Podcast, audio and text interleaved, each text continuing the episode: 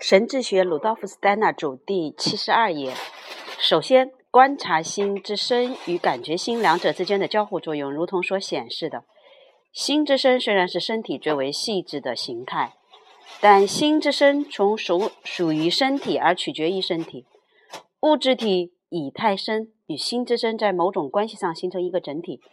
因此心之身也一起纳入身所以获得其形态的物质遗传法则之内。且因为它是身体方面最为灵活，同时也是最流动的形式，所以也必须呈现遗传方面最灵活与流动的现象。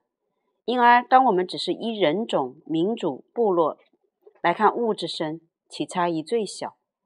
而以太身虽在个人之间有较大的偏离，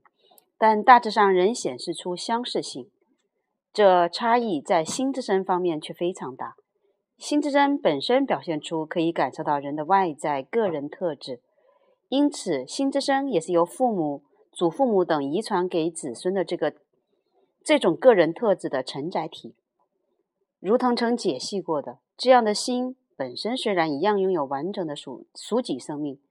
却带着自己的喜好与厌恶，带着自己的情感与热情，封闭于自身之中。然而，心仍是整个发挥作用，因此这整体也会在感觉心中凸显出来，且因为感觉心穿透，仿佛充满了心之身，因此心之身依心的天性而形成自己，然后才能作为遗传的承载体而将爱好、热情等从祖先传递给子孙。歌德以此事实为依据说了这这句话。我从父亲那儿获得体型，过严谨的生活；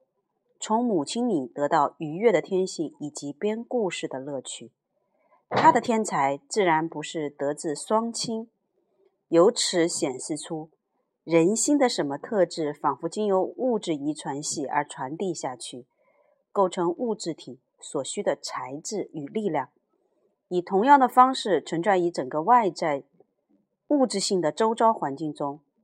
人不断从那里接收这些材料与力量，并且又在交还给他。数年之内组成我们物质体的材质群，曾再度完全更新。这材质群接纳人类身体的形式，且在身体里面不断更新，是靠以太生而将其结合在一起。而且以太生的样貌不仅只透过出生或受孕与死亡之间的过程来决定。并且还受制于超越生与死的遗传律则，新的特质也能够在遗传的过程当中传递。也就是说，物质遗传延续的前进之所以获得新的冲击，就在于心之身能够被感觉心影响。心与灵之间的交互作用如何形塑自己？活着时，灵是以。前所叙述的方式与心连接在一起，心自灵获得真与善中生活的秉性，因此在其属己的生命，在其喜好、冲动与热情中，将灵本身表现出来。灵自我从曾从灵界将真与善的永恒法则交给五。这些永恒法则则透过意识心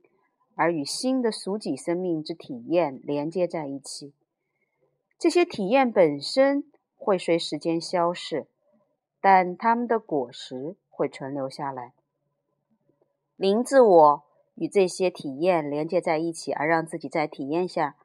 留下持续印象。若人的灵，接触到体验和之前曾经连接的另一个体验类似的话，就会在其中看见熟悉的东西，而且知道面对它得以表现出和第一次面对这体验时不同的行为。所有的学习都以此为基础，而学习的成果就是从中所获取的能力。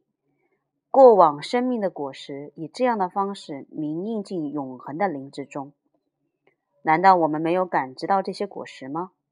那些前面所揭示的，作为灵性人特性的天赋，何以为根据？只在于人在展开其尘世生命时所带所一起带来的各种能力之中。这些能力在某些方面看来，与我们在生命过程当中所能获取的能力完全相当。我们举某个人的天才为例，众所周知，莫扎特小时候能将听过一遍的长乐曲凭记忆写下来，能有此能力，是因为他能一下就纵观全体。人在某限某种限度之内，也能在生命过程当中扩展自己的中观。看透事物之间连接的能力，从而具有新的能力。而星星谈起自身时曾说，他透过自己批判的观察天赋而获得了几近天才的能力。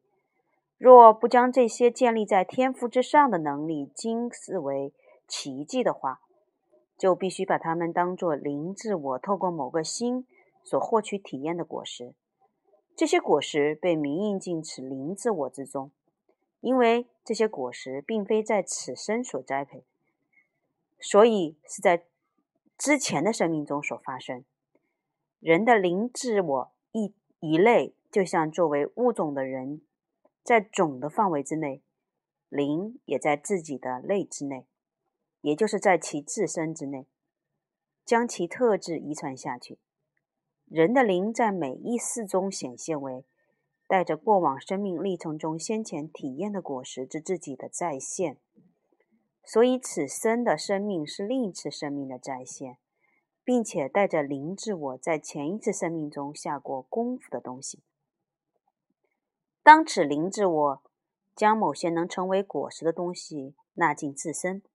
那它自身就穿透了生命灵，如同生命身再从再现了从物种到物种的形式。生命灵也再现了从个人存在到个人存在的心。